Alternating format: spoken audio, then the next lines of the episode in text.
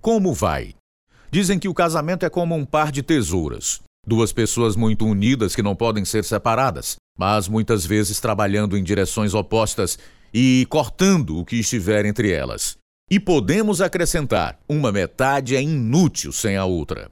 Para o homem nesta história, o casamento tornou-se um tormento, cortando a sua esperança para o futuro, até que seu coração, mente e vida tiveram as algemas quebradas.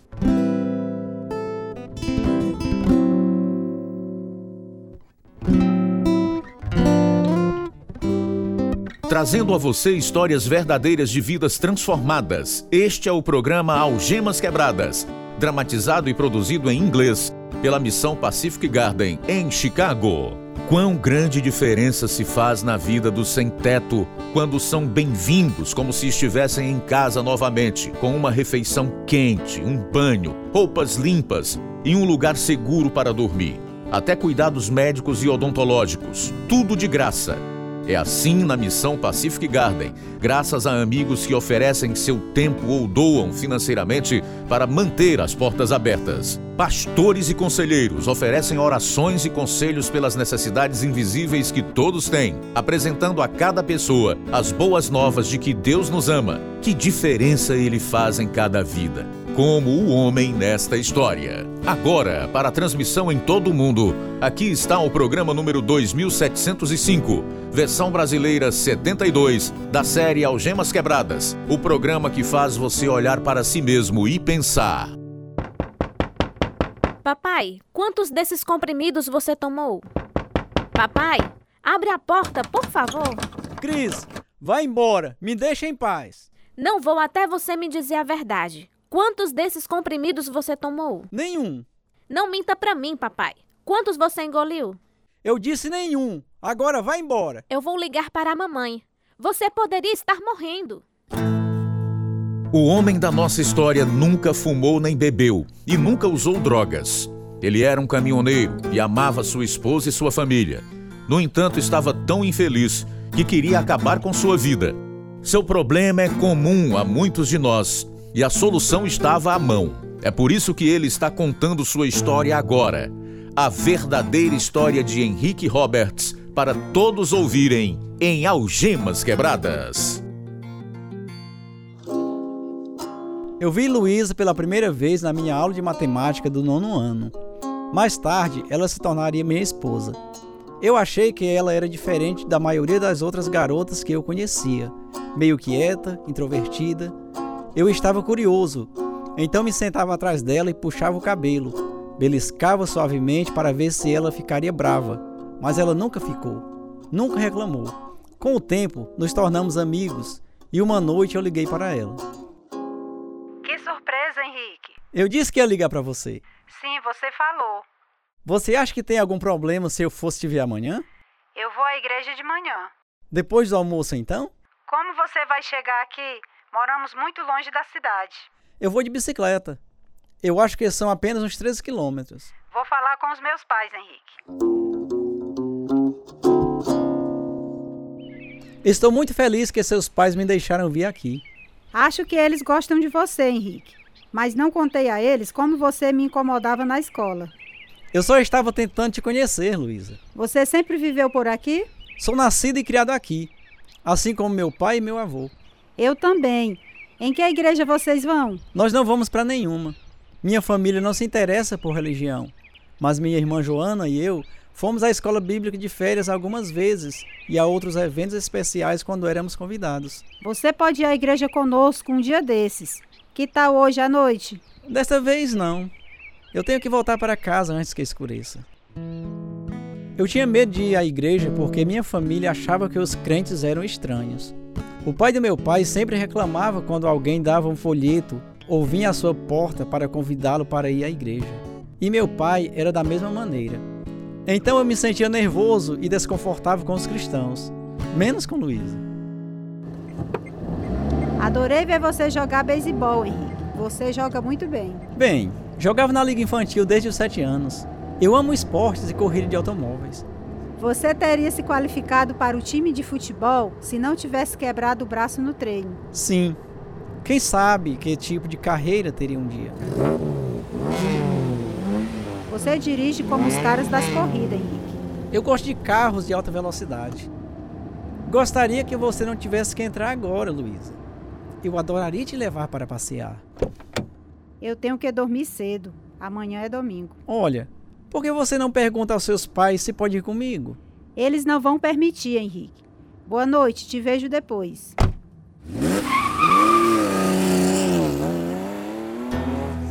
Eu adorava carros velozes e dirigia um Camaro 1967.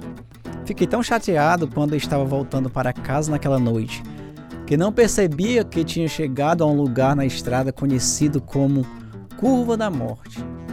Eu estava dirigindo rápido demais e meu carro girou e saiu da estrada. Não havia outros carros por perto, então eu rapidamente voltei para a estrada e fui para minha casa. Luísa e eu namoramos durante o ensino médio e nos casamos um ano depois de nos formarmos. Depois do jantar, você quer ler a Bíblia comigo? Bem que eu gostaria, querida. Mas eu quero ir para a pista. Há uma corrida hoje à noite e preciso chegar cedo ou vou perder a ação. Mas você foi sábado passado. Tem corrida quase todo sábado à noite, Luísa. Você quer ir comigo? Não, eu vou limpar a cozinha. Você vai à igreja comigo amanhã? Vou sim.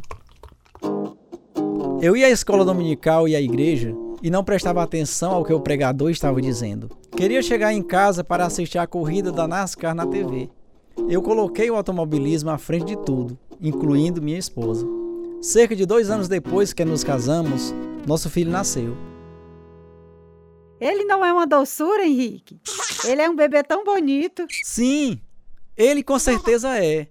Mal posso esperar até que ele tenha idade suficiente para praticar esporte comigo. É muito difícil para mim ir sozinha para a igreja com o bebê.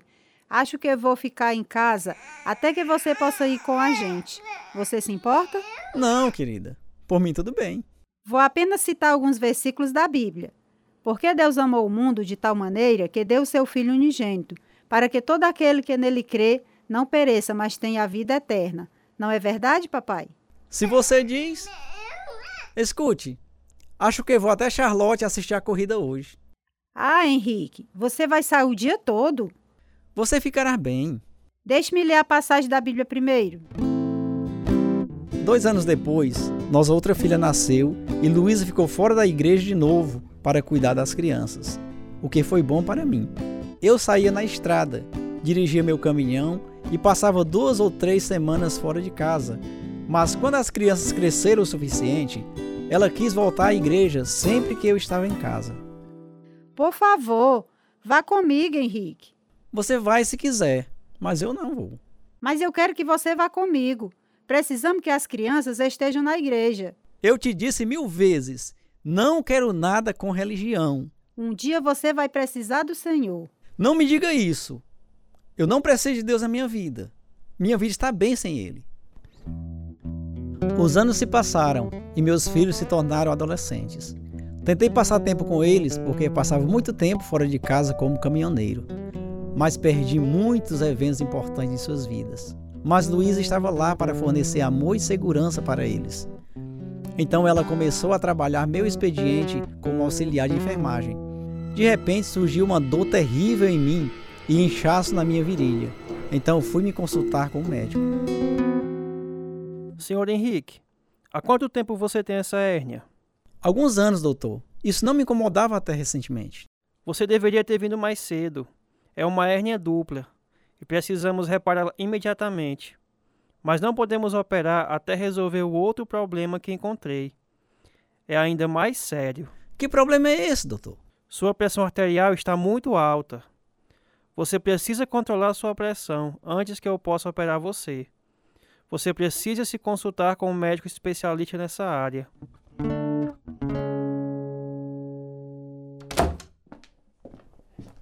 Henrique, o que foi que o médico disse? Ele me deu um monte de remédio para tomar. Eu odeio tomar comprimidos. É melhor você fazer o que ele disse. A pressão alta é chamado de assassino silencioso. A maioria das pessoas nem sabe que tem. Você também deve ter cuidado com o que come, especialmente quando está viajando. Eu sempre tenho cuidado com o que como, Luiz. tenho cuidado para comer bastante. Estou falando sério. Você trabalha muitas horas. É isto que está errado. E você precisa do Senhor em sua vida. Eu sabia que você ia falar alguma coisa sobre religião. Mas é verdade, Henrique. Você precisa de Deus e sua paz diminuiria sua pressão arterial. Minha pressão aumentou ainda mais com a medicação. Mas finalmente eu fiz a cirurgia. Quando nossos filhos cresceram e saíram de casa, minha esposa resolveu viajar comigo no caminhão por cerca de um ano. Oh, como eu estou feliz em voltar para casa. Eu gostei de ter você comigo, querida. Acho que eu não vou mais, Henrique. Mas por que não? Eu não gosto de ficar longe de casa por tanto tempo. Eu gosto de dormir na minha própria cama e ter minhas próprias coisas à mão. Estou cansada sempre de viajar e ficar em lugares estranhos. Ah, querida, é solitário sem você. E eu gostei do nosso tempo juntos. Sinto muito, Henrique. É o seu trabalho, mas não consegui me adequar a essa rotina. Eu estou pensando em fazer faculdade de enfermagem. Fiquei arrasado quando ela voltou a estudar em tempo integral e parou de viajar comigo. Nosso casamento já estava com problemas, e com a decisão dela, desisti de tentar. Ela passava muito tempo estudando quando eu estava em casa. Então viajei ainda mais, deixando meu trabalho se tornar o meu Deus. Ir para casa era secundário. Tem alguém em casa? Luísa? Luísa? Hum? Por que você não me respondeu? Henrique, você está em casa. Me desculpe, eu não ouvi você chegando. Tem algo para o marido faminto comer? Tem algumas coisas na geladeira para fazer um sanduíche. É, e o jantar? Eu tenho que sair logo para o trabalho. É, melhor ligar e pegar outra carga. E foi isso que eu fiz. O amor entre nós esfriou. Raramente nos comunicávamos, exceto quando necessário. De vez em quando planejávamos algo, mas nossos trabalhos geralmente interferiam. Alô? Como você está, Luísa? Eu estou bem, Henrique. Onde você está? Estou num posto na Rota Interestadual 75. Querido, tive pensando. Nosso aniversário de casamento está chegando. Sim, 24 anos. Vamos fazer algo especial? Parece bom pra mim. Você pode estar em casa? Você vai? Eu posso organizar minha agenda. Então eu também vou. Oh, isso é ótimo. O que você quer fazer? Vamos à praia? Não fazemos isso há anos. Ou já tá tranquilo em algum lugar. Eu vou organizar. Vejo você em breve então.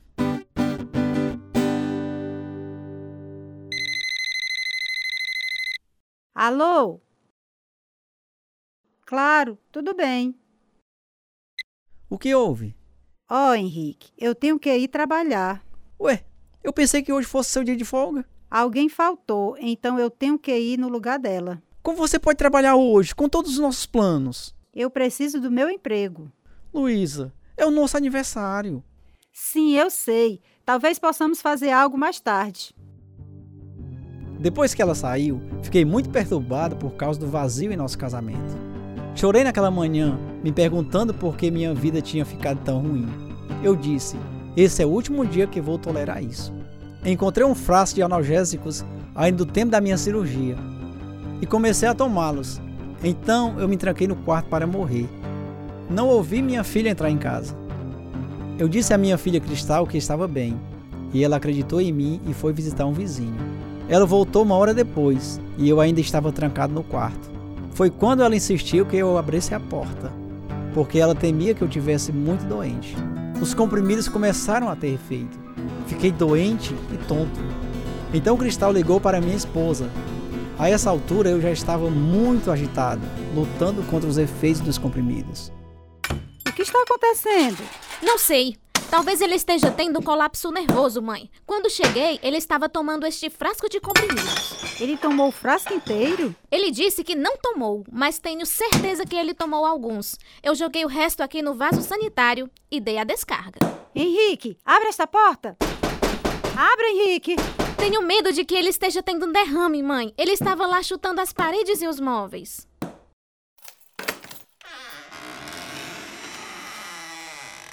Vamos lá, Henrique. Vou levar você ao médico. Não, eu vou ficar bem. Eu só estou tonto. Não contei a ninguém sobre a minha overdose. Fiquei sem dormir e muito agitado de quinta até segunda-feira. quando finalmente fui ao médico. Sua pressão está mais alta do que nunca. Seu batimento cardíaco é muito rápido. Vou precisar interná-lo no hospital para fazer alguns exames. Eu não vou para o hospital. Não sei mais o que posso fazer por você. Você já tomou a dose mais alta de remédio que posso dar a qualquer pessoa. E sua pressão continua muito alta. Eu fiz tudo o que podia fazer. Ah, então vou para casa. Senhor Henrique, você não está nada bem. Posso te fazer uma pergunta pessoal? Claro, doutor. Você tem problemas pessoais em sua vida? Sim, senhor, com certeza, mas não preciso de ajuda. Quando não tive mais permissão para dirigir meu caminhão, porque não passei no exame físico do departamento de trânsito, aumentei o meu remédio sem consultar o médico. E funcionou. Então voltei para a estrada. Luísa e eu tentamos organizar nossas agendas para que pudéssemos passar mais tempo juntos, mas nossos empregos continuavam atrapalhando. E não tínhamos vontade o suficiente para fazer as mudanças necessárias para salvar o nosso casamento. Henrique, você vai à igreja comigo esta manhã? Não. Eu sabia que você estaria em casa hoje, então eu troquei o meu horário também, para que pudéssemos ir à igreja juntos. Eu não quero, Luísa. Então vou ler alguns versículos da Bíblia. Respondeu-lhe Jesus: Digo-lhes a verdade: ninguém pode entrar no reino de Deus se não nascer da água e do Espírito. Da mesma forma como Moisés levantou a serpente no deserto, assim também é necessário que o filho do homem seja levantado, para que todo o que nele crê tenha a vida eterna. Eu não quero ouvir isso agora, Luísa. Porque Deus tanto amou o mundo que deu seu Filho unigênito, para que todo o que nele crê não pereça, mas tenha a vida eterna. Pois Deus enviou seu Filho ao mundo, não para condenar o mundo, mas para que este fosse salvo por meio dele. Eu te disse, Luísa, eu não entendo. Quem nele crê não é condenado, mas quem não crê já está condenado, por não crer no nome do Filho unigênito de Deus. Ah, eu vou trabalhar cedo. Não quero ouvir mais nada disso. Sabe, Henrique, nunca mais passamos tempo juntos. Não conseguimos planejar nada. Alguma coisa vai ter que mudar. Nosso casamento está no caminho do divórcio. Na última vez que liguei para ela depois disso, ela novamente mencionou o divórcio. Eu não me importava mais. Comecei a pensar em suicídio novamente. Então fui falar com o um advogado. Alguns dias depois, Luísa descobriu. Henrique, você foi a um advogado? Fui. Perguntei-lhe quanto custa um divórcio. Você está desistindo do nosso casamento assim? Luísa, não temos mais casamento. Nós nunca ficamos juntos. Seu trabalho vem primeiro ou meu trabalho vem primeiro. Qual o sentido de estar casado? Henrique, vamos nos esforçar mais para fazê-lo funcionar. Por quê? Porque nos amamos uma vez, porque temos filhos e netos e porque Deus quer que fiquemos juntos. Deus não se importa e você também não se importa. Seu trabalho sempre vem em primeiro lugar e eu não importo para você. Isso não é verdade. Nós podemos fazer as coisas funcionarem. Vamos tentar? Então ficamos juntos, mas não tinha mais amor entre nós. Eu estava tentando pensar em uma maneira de cometer suicídio. Parei de tomar meu remédio para pressão alta, esperando morrer. No dia 19 de junho de 1996, eu estava em Gary, Indiana, e fiquei sentado no caminhão o dia inteiro, procurando uma maneira de tirar minha vida. Naquela noite, enquanto estava deitado, pensamentos demoníacos me perseguiram. Eu vou te matar, eu vou te matar. Uma vez gritei: Bem, por que você não me mata? Eu não dormi a noite toda e pela manhã eu disse: Deus, esse é o último dia que tenho que suportar isso? Entrei na lavanderia que tinha no posto onde estava parado. Coloquei minhas roupas na máquina e me sentei com as mãos no rosto, ainda pensando em como poderia cometer suicídio Cerca de uma hora depois, ouvi passos que pararam bem à minha frente. Eu olhei para cima e vi um homem de terno e gravata. Motorista, deixe-me convidá-lo para um culto às 8h15 da manhã aqui na parada de caminhões. Seria muito bom ter a sua presença. Eu não quero falar com você. Vá embora e me deixe sozinho. Eu não vou à igreja. Eu não acredito no céu e não acredito no inferno. Então me deixe em paz. Ele foi embora e eu coloquei as minhas mãos de volta em meu rosto. Fiquei ouvindo o aviso sobre o culto e vi motoristas entrando naquela sala. Então o homem voltou. O culto está prestes a começar e eu gostaria muito que você fosse. Escute, Senhor. Você já falou comigo uma vez e eu lhe disse para me deixar em paz. Não vou a nenhum culto evangélico. Então me deixe em paz. Bem, então vou deixar você em paz. Mas vou lhe dar isso aqui e pedir para você ler, ok? Ok. Imediatamente senti uma urgência em lê-lo. Então sentei em um banco e comecei a lê-lo. Ao ler, vislumbrei a graça de Deus e o inferno pela primeira vez na minha vida. Um dia no inferno, você não será incomodado por um cristão tentando dar-lhe um folheto. Mateus 23, 33. Jesus diz: Serpentes, raças de víbora, como vocês escaparão da condenação do inferno? O inferno é um lugar de fogo eterno, de choro e lamento, de escuridão, um lugar onde não há descanso. No inferno, ninguém baterá à sua porta e o convidará para ir à igreja, mas você se lembrará de todos os folhetos evangélicos que você rejeitou e de todos os convites que você rejeitou. Hebreus capítulo 2, versículo 3 faz a pergunta: Como escaparemos se negligenciarmos uma salvação tão grande? Continuei a ler o folheto, que também incluía o versículo da Bíblia sobre como podia ser salvo através da morte e ressurreição de Jesus Cristo. Chorei ao clamar a Deus naquela manhã para me salvar das chamas ardentes do inferno. Eu usei aquele banco como altar. Oh, tão cego eu andei e perdido. Deus, se você não me salvar hoje pela manhã, eu vou para o inferno. Deus, Talvez essa seja a minha última chance. Eu tentei cometer suicídio. Deus, eu não sabia mais o que fazer. Talvez seja a minha última chance. Por favor, perdoe-me. Eu tenho sido tão teimoso.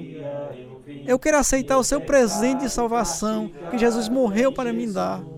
Deus, por favor, me salve. Eu estava chorando quando entrei naquele culto onde os motoristas estavam cantando Foi na Cruz. E eu chorei durante toda a mensagem. Amém e amém. Uma vez eu fui cego, mas agora eu vejo Jesus Cristo, o mesmo ontem, hoje e sempre. Amém. Jesus Cristo, que abre os olhos dos cegos, veio buscar e salvar quem estava perdido. E eu sei o quanto vocês, motoristas, perdem, estando na estrada o tempo todo. Alguns de vocês perderam suas famílias. Alguns de vocês se perderam. Vocês enfrentam problemas e perigos com os quais nunca lidamos. A tentação está em todo lugar, porque o diabo quer destruí-los. Mas Jesus veio para libertar você. Ele disse: Vinde a mim, todos que estão cansados e sobrecarregados, e eu vos darei descanso. Motorista, aconteceu alguma coisa com você desde a última vez que falei com você? Sim, senhor. Li o folheto que você me deu e orei a Deus pedindo para ele me salvar. E ele o fez. Glória a Deus! Eu estava chorando quando entrei aqui. E essa música realmente abriu as torneiras do meu coração. Nada de errado com as lágrimas. Você nasceu de novo do Espírito de Deus. Eu estava tentando achar uma maneira de cometer suicídio quando você veio a mim. Mas agora tudo mudou. Você gostaria de ir comigo à igreja na cidade hoje de manhã? Eu te levo e trago de volta. Fui com ele à igreja e na hora do apelo fui à frente, ajoelhei-me para agradecer a Deus por salvar minha alma. E eu fiz. Então liguei para Luísa.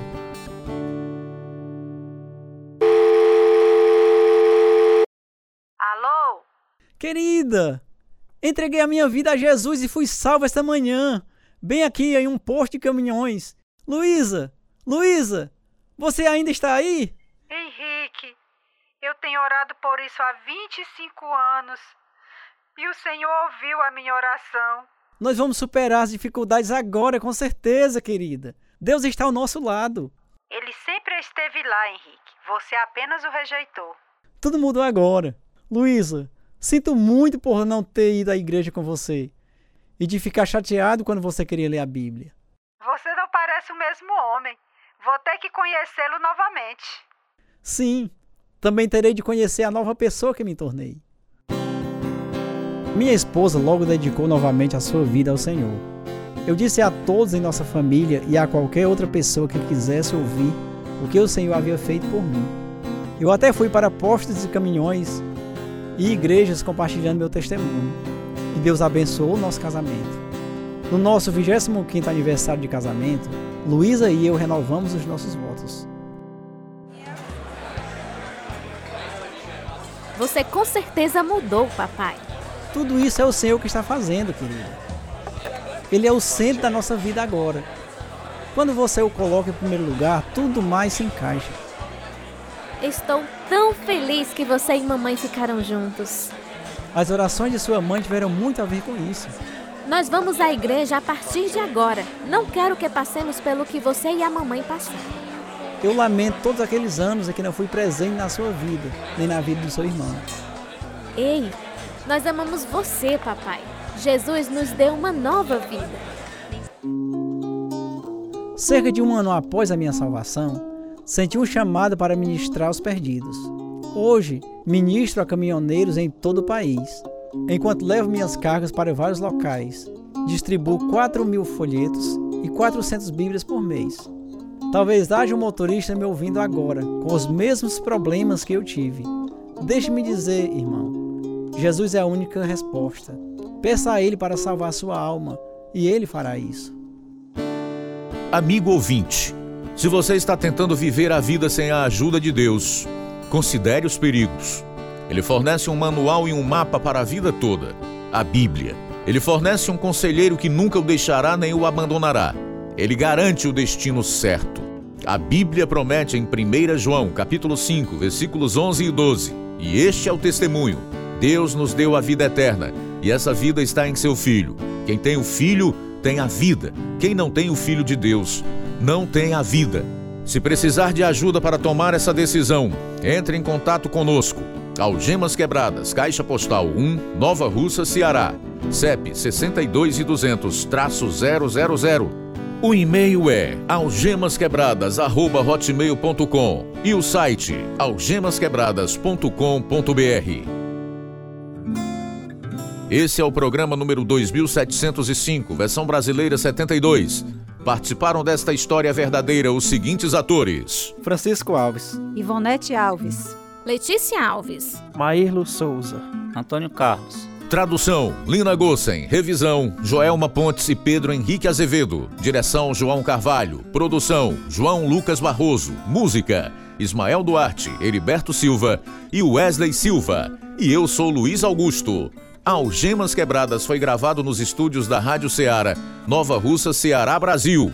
Algemas Quebradas é produzido pela Missão Pacific Garden, a fim de mostrar, através de histórias verdadeiras, que se sua vida for vazia, ela pode ser cheia até transbordar. Missão Pacific Garden, 1458, Sul Canal Street, Chicago, Illinois, 60607, Estados Unidos. O endereço da missão no Brasil é Algemas Quebradas, Caixa Postal 1, CEP 62 e 200, traço 000, Nova Russa, Ceará. O nosso e-mail, algemasquebradas, arroba hotmail.com. Site, algemasquebradas.com.br